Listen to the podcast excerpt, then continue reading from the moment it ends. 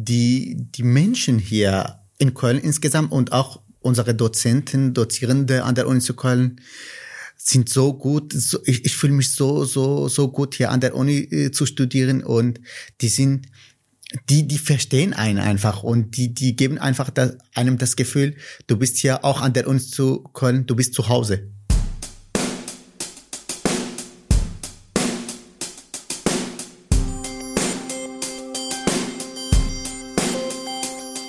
Herzlich willkommen zur Folge 15 bei unserem Podcast.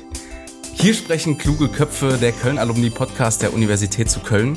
Und heute habe ich einen besonderen Gast, ein sehr beeindruckender Gast. Wir sitzen zusammen hier im Hauptgebäude der Universität zu Köln, genauer genommen im Aufnahmestudio äh, der Viso-Fakultät. Und ähm, mir gegenüber sitzt ein Intermedia-Student, der an der humanwissenschaftlichen Fakultät noch immer studiert. Er ist erst 29 Jahre alt und hat schon jetzt eine echt bewegende Lebensgeschichte. Ähm, ja, als Geflüchteter 2014 aus dem Irak hier nach Köln gekommen in unsere Stadt und jetzt ist er neben dem Intermedia-Studium auch noch Journalist und wirkt so als Schnittstelle zwischen den verschiedenen Kulturen. Da reden wir gleich so ein bisschen drüber. Erstmal äh, schön, dass du bei uns bist. Siad Fahrmann hat sich die Zeit für uns genommen. Danke dir. Danke. Ich freue mich. Schön, dass du dabei bist. Wir starten beim Podcast immer mit drei schnellen Fragen. Äh, da musst du dich entscheiden, entweder oder. Bist du eher Frühaufsteher oder eine Nachteule, also spät unterwegs? Spät, ehrlich gesagt. Also früh aufstehen ist nicht deine Disziplin. Ja, nicht so. gut. Aber ich kann das auch schaffen. Also. Im Zweifel gut. Ja. Ähm, wie äh, lernst du? Machst du das am liebsten in der Bibliothek oder zu Hause? Ja, am liebsten in der Bibliothek ich fühle mich einfach sehr gut in, in, in, an diesem Ort und ich habe einfach äh, meine Konzentration alles nur vor alles fürs Lernen. Du hast ähm, bei uns im Interview mit den klugen Köpfen bei der Kampagne auch schon mal gesagt, Fragen stellen macht alles einfacher. Was ist die letzte Frage, die du gestellt hast und inwiefern hat sie dir weitergeholfen? Ja, ich glaube, die letzte Frage war, äh, wie läuft das jetzt bei deinem neuen Job? war das, glaube ich, oder? Stimmt. Ja, und du hast dann mir ein bisschen erzählt und das war, ich fand ich einfach spannend, was du da gerade machst. Danke dir. Äh, trotzdem soll natürlich jetzt um dich gehen. Äh, mhm. Äh, vielleicht direkt als Einstieg, du bist Preisträger mhm. vom DAAD-Preis. Das ist der Preis des Deutschen Akademischen Austauschdienstes. Äh, genauer genommen hast du den Preis bekommen für hervorragende Leistungen ausländischer Studierender im Jahr 2021. Ich finde, das fasst ziemlich gut zusammen, was du so als Geflohener schon hier in den jungen Jahren geleistet hast und auch erlebt hast. Ähm, ja, warum du diesen Preis verdient hast, ähm, da können wir jetzt gerne mal drüber sprechen. Vielleicht mal ganz angefangen. Du bist 2014 mit deinen Eltern und, äh, wenn ich es richtig recherchiert habe, mit zehn Geschwistern aus dem Irak geflohen. Äh, da warst du gerade mal 20 Jahre jung. Kannst du uns noch mal kurz schildern, warum ihr geflohen seid, warum ihr fliehen musstet?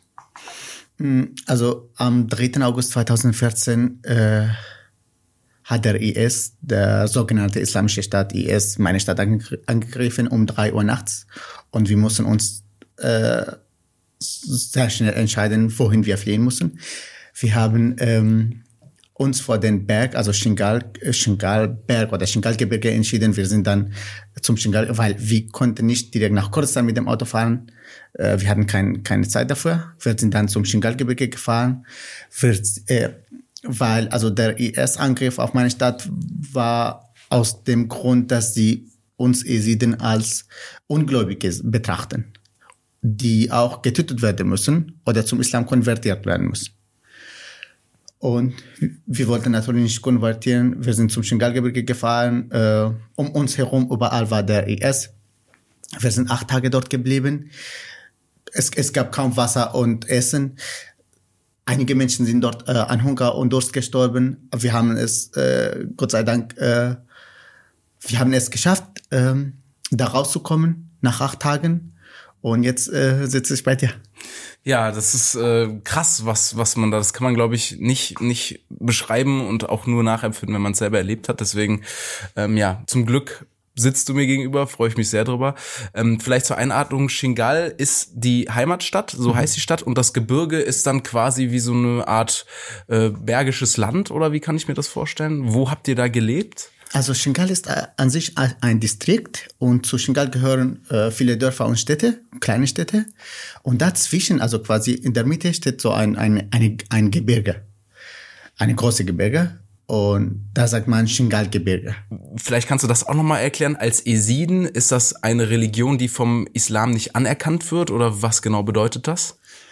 Esidentum ist eine monotheistische Religion, ist eine kleine Religionsgemeinschaft auf der ganzen Welt. Ähm, es war schon mal groß, aber weil auch wegen dieser Völkermorde, die äh, die, die Esiden erleben mussten, ist ihre Zahl reduziert worden.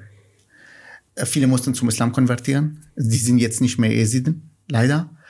Ähm, genau, wir glauben an Gott und wie keiner darf zum Esiden zum Beispiel konvertieren oder wenn man das Esidentum verlässt, dann darf man nicht zurück.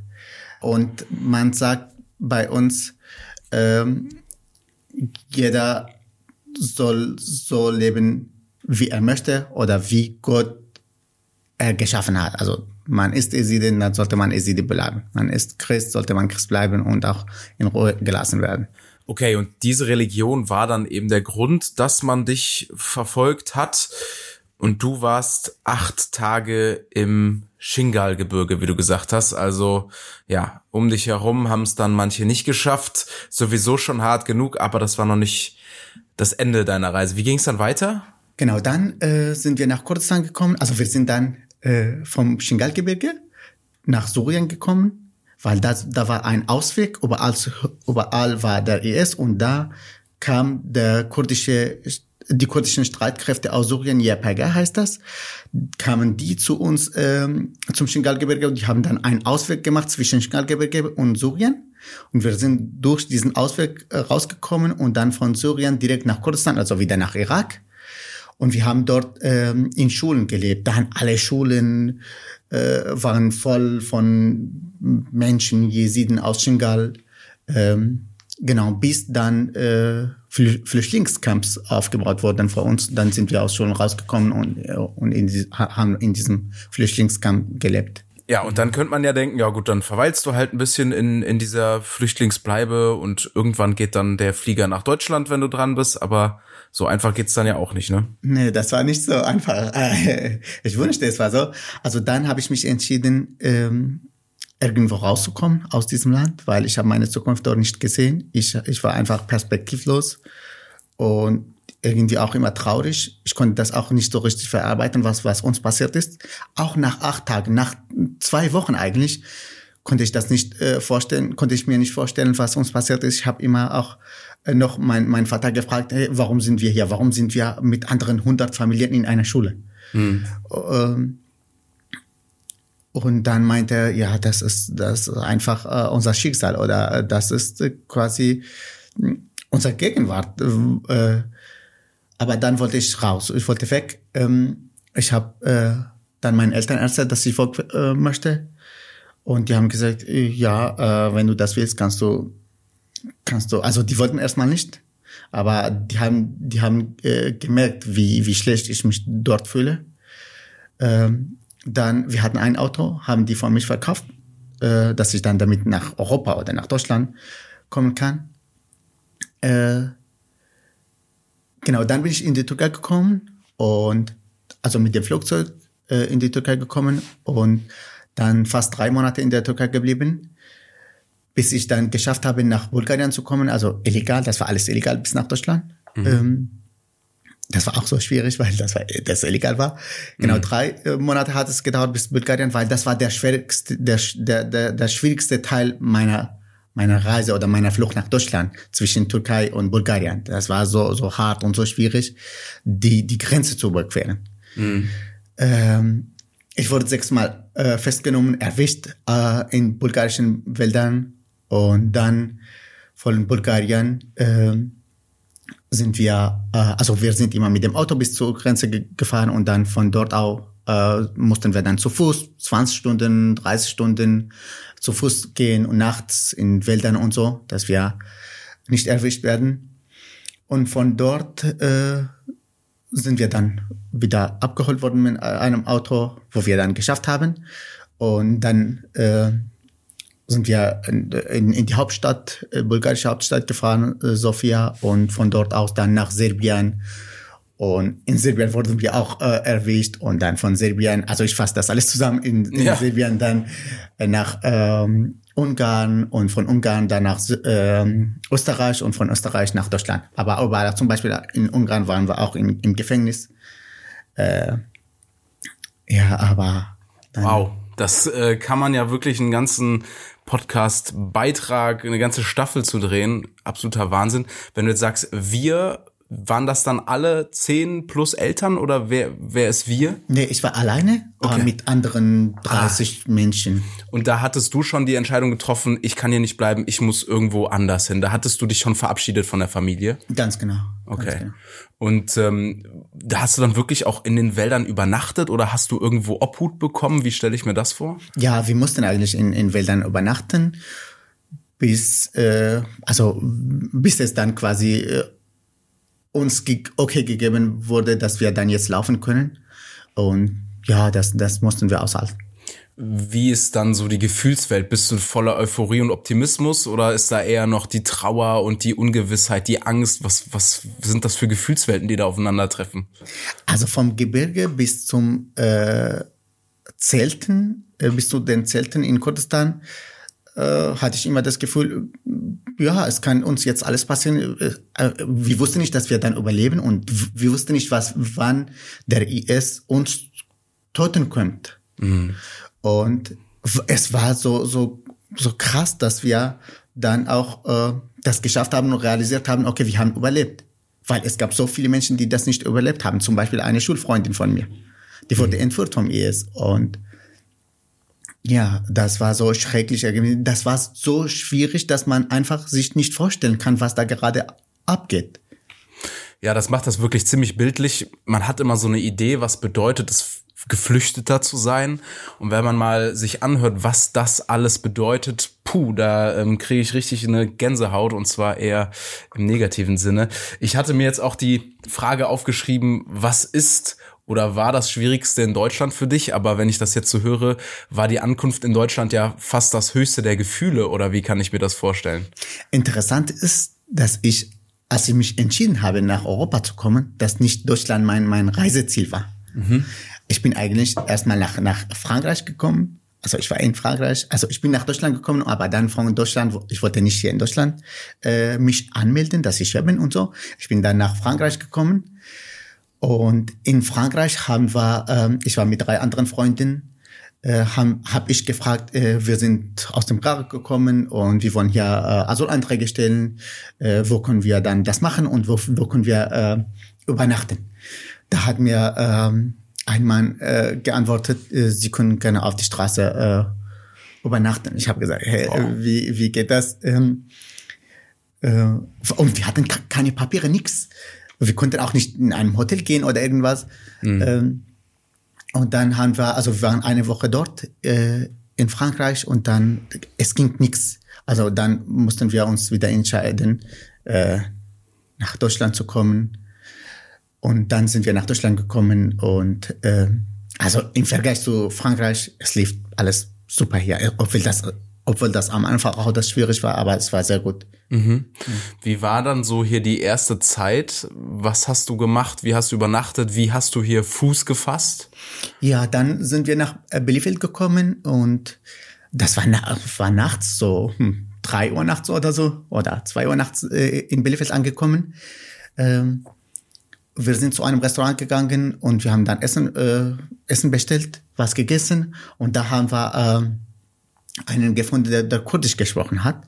Und der meinte, ihr seid ja neu. Wir haben gesagt, ja, wir sind neu. Und der meinte, ja, kommt zu uns und dann ihr, ihr könnt bei uns äh, so ein bisschen Pause machen quasi und ausruhen. Und dann könnt ihr euch dann irgendwo äh, hier in Bielefeld melden.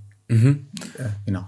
Ist dann der erste Schritt die Idee, Deutsch zu lernen? War das so das erste, was du machen wolltest? Oder sind da noch andere Aufgaben, die du vorher erledigen musstest? Ja, genau, das war eigentlich, ähm, ich war super motiviert, mit diesen Menschen zu sprechen, aber auf ihrer Muttersprache. Ich wollte Deutsch lernen, weil ich auch diese Kommunikation mit Menschen äh, äh, mochte und, und sehr liebte.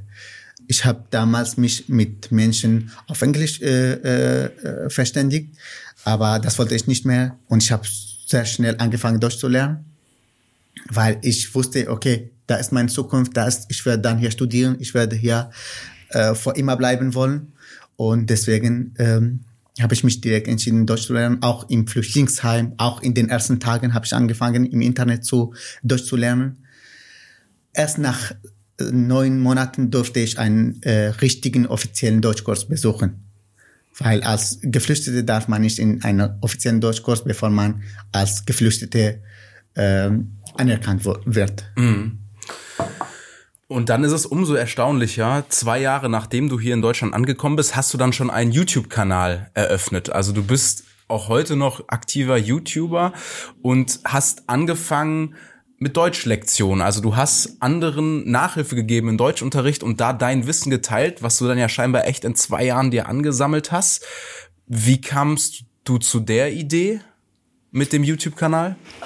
Also ich, ich hatte immer die Idee oder auch so de, den Gedanken, äh, jeder Eside vor allem, die in dieser Gesellschaft erlebt hat und auch das miterlebt hat, was uns passiert ist, soll quasi jetzt vor, irgendwas vor die Gesellschaft machen, was er machen kann oder was sie machen kann. Und ich habe mich gefragt, okay, sie hat, jetzt sollst du erstmal anfangen, was kannst du eigentlich? Ähm, damals kamen auch sehr viele Esiden äh, nach Deutschland und viele von denen sind einfach nicht zur Schule gegangen. Die, haben, die, die durften vielleicht auch nicht zur Schule gehen. Die, damals gab es vielleicht auch keine Schule, vor allem ältere Menschen. Und für die ist sehr schwierig auch äh, Arabisch zu verstehen. Die, die können auch teilweise kein Arabisch und kein Englisch, kein Deutsch, nichts, keine andere Sprache aus ihrer Muttersprache, außer ihrer Muttersprache.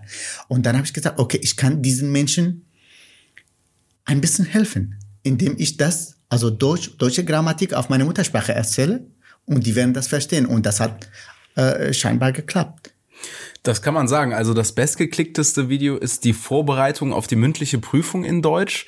Das hat fast eine Million Klicks. Gibt aber noch viel, viel mehr Formate. Zum Beispiel stellst du Bildungsmöglichkeiten in Deutschland vor oder Vorbereitungshilfen für die Führerscheinprüfung, auch sowas. Gesellschaftliche Herausforderungen für Migranten. Ähm, ganz, ganz viele verschiedene Dinge. Ganzer Kanal mittlerweile über drei Millionen Aufrufe. Das ist schon Wahnsinn. Ähm, und dann hast du deswegen die Entscheidung getroffen, ich möchte Intermedia studieren. Ist das richtig? Ja, genau. Durch meinen YouTube-Kanal bin ich zur Entscheidung gekommen, Intermedia zu studieren, weil ich habe gemerkt, wie, wie, wie sehr ich auch diesen Bereich mag und auch vor der Kamera zu stellen und auch irgendwas zu erzählen, zu erklären. Und dann ähm, habe ich geguckt, was gibt es so äh, mit Medien und so in Köln oder in der Umgebung und dann habe ich Intermedia an der Uni zu Köln gefunden und ja. Was sind so als Student für dich die größten Herausforderungen gewesen? Vielleicht am Anfang, vielleicht auch jetzt noch? Am Anfang war es so, dass ich ein bisschen Schwierigkeiten hatte, in diese Studienatmosphäre reinzukommen. Dass ich weiß, okay, so läuft es, so läuft das Studium, so muss ich mich äh, vorbereiten auf eine Prüfung. Äh, auch so muss ich mich äh, anmelden vor, vor das Studium und quasi die, diese Sachen. Ähm, ja. Gab es noch Leute, die quasi von Anfang an deiner Flucht dabei waren, die dich unterstützt haben? Also gibt es noch Kontakt zu Weggefährten, die mit dir im Wald übernachtet haben als Beispiel? Äh, ja, äh, ich kenne auch ein paar Leute, äh, die, die kenne ich auch persönlich sehr gut. Auch im Irak kannte ich die. Und die waren auch mit mir auf dem Weg und ich kenne die und wir haben auch immer noch Kontakt miteinander. Aber die sind jetzt nicht an der Uni und können dir da helfen, sondern hier an der Uni Köln warst du erstmal auf dich alleine gestellt? Ja, klar, auf jeden Fall. Ja, ja. okay. Äh, ich kann das selber, also auch als einer, der ähm, ja Freunde hier an der Uni hatte und auch ja schon immer hier in Köln ist, hatte ich durchaus Schwierigkeiten am Anfang, sich zurechtzufinden in Clips und Co. Äh, deswegen kann ich das total verstehen. Ähm, was gefällt dir denn am besten an deiner Zeit hier an der Uni Köln? Ähm die, die Menschen hier in Köln insgesamt und auch unsere Dozenten, Dozierende an der Uni zu Köln sind so gut. So, ich, ich fühle mich so, so, so gut hier an der Uni äh, zu studieren und die sind, die, die verstehen einen einfach und die, die geben einfach das, einem das Gefühl, du bist hier auch an der Uni zu Köln, du bist zu Hause. Du, du hast einfach nicht das Gefühl, okay, du, du, du studierst nur hier und dann gehst du weg, sondern du, hier ist dein Zuhause, du kannst auch immer noch bleiben, vor allem auch mit, mit, mit Köln Alumni, dass man auch nach dem Studium auch mit, mit der Uni Köln auch in Verbindung bleibt. Mhm. Ähm, wo verbringst du hier so Zeit an der Uni? Was sind so die Spots, wo du dich am meisten rumtreibst? Ja, am meisten, wenn ich an der Uni bin, entweder in der Bib oder auf der Uniwiese chillen wir, chill ich mit Freunden oder auch in der Philosophie, im Philosophikum manchmal treffe ich auch Freunde, die dort studieren und ja, genießen einfach den Tag zusammen. Mhm. Neben deinem YouTuber-Dasein und auch dem Intermedia-Studium bist du generell super medienaffin. Da habe ich noch ein paar Beispiele. Zum Beispiel ähm, machst du auch für den WDR ein Online-Format. Und zwar gibt es da ein Angebot für Migrantinnen und Migranten. Das nennt sich WDR for You. Und ähm, ich habe es schon gesehen. Vielleicht kannst du da nochmal erklären, was ist da deine Rolle? Was machst du da so? Genau, da mache ich als freier Journalist äh, Beiträge auf Deutsch, Arabisch oder umgekehrt. Ähm, von Migranten, von Migranten eigentlich aber ist auch vor jedem, jeden, der sich auch vor die Migrantenwelt auch interessiert, also zum Beispiel, ja, wie Migranten hier in Deutschland angekommen sind und sowas, da ähm, mache ich hauptsächlich Beiträge über Erfolgsgeschichten, weil die auch unterpräsentiert sind in Deutschland, habe ich das Gefühl. Ja. Noch ein Format, was du begleitest, relativ ähm, neu habe ich den Eindruck. Es gibt ein Berliner Kanal, eine Berliner Plattform, Amal Berlin heißt das Ganze. Und da bist du quasi, ich sag mal, Außenreporter hier aus Köln. Ähm, diese Plattform macht Nachrichten aus Politik, Kultur und Gesellschaft eben auf Arabisch und Persisch. Ähm, und für mich ein ganz plakatives Beispiel war ähm, mein Lieblingsvideo. Da stehst du vor dem Kölner Dom wie ein Vollprofi, wie der seit 20 Jahren äh, ja Reporter macht ähm, und sprichst dann zuerst auf Arabisch. Ich dachte, das ist ein arabisches Video. Oh, Korrigiere mich, ist das Arabisch oder deine deine Heimatsprache? Also meine Heimatsprache. Also ich komme aus dem Irak und Kurdisch und Arabisch sind Amtssprachen im, im, im Irak. Aber meine Muttersprache ist Kurmanji. Und in diesen Beiträgen, also zum Beispiel für Amal Berlin, mache ich Beiträge auf Arabisch. Also ich muss auf Arabisch reden. Okay. Und für WDR muss ich auf Deutsch reden. Verstehe. Ja. Okay. Und da ist wirklich das Spannende, dass du dann zwischen den Sprachen switcht. Also wie gesagt, du stehst vom Dom, sprichst auf Arabisch. Ähm, mit deutschen Untertiteln muss man dazu sagen. Das heißt, ich konnte dem Ganzen folgen und dann gehst du über die Straße, über die Domplatte, machst eine Umfrage und auf einmal bist du auf Deutsch und die Untertitel sind auf Arabisch. Das heißt, das ist wirklich ein Format in beiden Sprachen, ne? Ja, genau, ja. Ja, ja finde ich wahnsinnig interessant. Ähm, also beide Seiten können dann die Nachrichten schauen und sich informieren, was, was in Köln gerade abgeht. Finde ich ein mega Format. Ähm, also ja, tolle journalistische Werke. Jetzt denke ich mal voraus. Ähm, ich meine, das Studium dauert jetzt leider auch nicht ewig. Hast du denn schon eine Idee, was nach dem Abschluss passiert? Ich meine, du bist ja jetzt schon auf einer Art Journalist. Willst du das dann auch Vollzeit danach machen? Oder hast du vielleicht noch andere Visionen oder Träume, Ideen? Ja, also ich habe nur noch leider ein Semester an der Uni zu Köln. Äh, dann bin ich weg, also nicht so weg, aber ich mache was dann vielleicht was anderes. Ähm, genau, ich bin Journalist und ich ich würde auch gerne in diesem Bereich bleiben äh, in der Zukunft. Aber ich kann mir auch sehr gut vorstellen, irgendwann in die Politik zu gehen, ähm, weil das mir auch sehr viel Spaß macht und auch weil ich auch unter einem Diktator aufgewachsen bin. Im Irak hat auch die Politik mein, mein Leben, äh, mein ganzes Leben äh, bestimmt und geprägt. Ähm, Politik finde ich sehr interessant, äh, aber ich muss noch gucken, wie ich dann wo was machen möchte. Mega interessant. Ich glaube, das wird ähm, der Politik oder auch ganz Deutschland gut tun, wenn man da auch ein Auge auf die äh, Diversität legt und dafür sorgt, dass ähm, ja wir auch in der Führung von verschiedenen Perspektiven mal beleuchtet werden. Ja, jetzt sind wir immer noch nicht am Ende. Du bist noch mehr engagiert. Seit zwei Jahren bist du Werbebotschafter für die Bildungsplattform German Dream äh, und sprichst vor Schulklassen über deine Geschichte, wahrscheinlich in etwa so, wie du es heute auch tust. Ähm, warum ist dir das wichtig, Begegnungen und Dialog zu schaffen? Weil ich glaube, durch Begegnung und Dialog kann man Empathie und Sympathie schaffen und auch einander verstehen. ähm, ich glaube, viele Probleme wären nicht zustande gekommen, wenn wir uns begegnet hätten. Vor allem in dieser äh, Flüchtlingskrise und Flüchtlingspolitik. Ähm, wir müssen miteinander reden, mehr als übereinander. Und ich glaube, durch Dialoge schaffen wir auch das. Mhm. Hast du eine Vision, wie so interkulturelles Zusammenleben funktionieren kann? Wie können wir noch mehr diesen Dialog schaffen oder anspornen? Ja, ich glaube, durch Toleranz, dass man auch den anderen Menschen äh, freien Raum gibt, sich zu entwickeln, wie sie möchten, solange sie keinem anderen schaden. Dass man nicht sagt, hey, du gehörst nicht zu uns oder du gehörst nicht zu, zu Deutschland oder zur Gesellschaft an sich. Dass man ähm, nicht diese diese Trennung macht. Du hast deine eigene Kultur und ich habe meine eigene Kultur. Du wie wie wie gehören irgendwie nicht zusammen, sondern dass man quasi dieses dieses äh, gemeinsam, äh, sondern dass man auch so ein Gefühl von Gemeinsamkeiten ent entwickelt. Dass man sagt, wir sind hier in Deutschland, das ist unser Land, wir leben zusammen, wir äh, arbeiten zusammen, wir sind Kollegen, wir sind Schulfreunde, dass man quasi sich auf dieser freundlichen Ebene begegnet. Gibt es für dich diesen German Dream? Ist das real? Ja, voll. Also mein German Dream ist, ist eigentlich Frieden an erster Stelle, weil ich glaube, ohne Frieden ist es einfach super schwierig.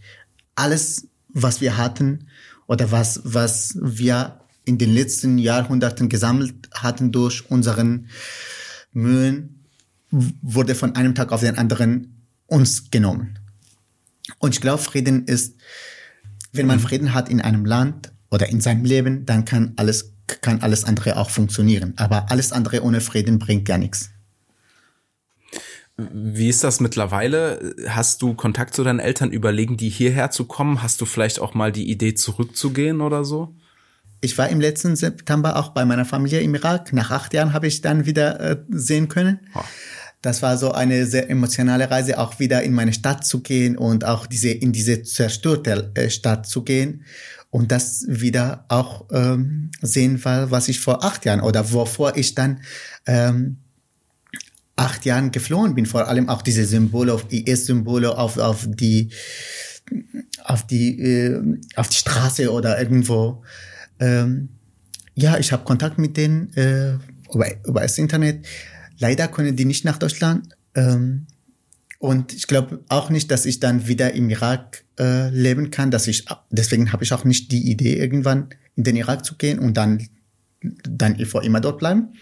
Sondern ich möchte auch immer meine Familie besuchen gehen und auch die sehen. Und weil ich habe auch meine Zukunft hier in Deutschland aufgebaut und ich möchte auch diese Zukunft auch und diese Perspektiven hier auch erleben.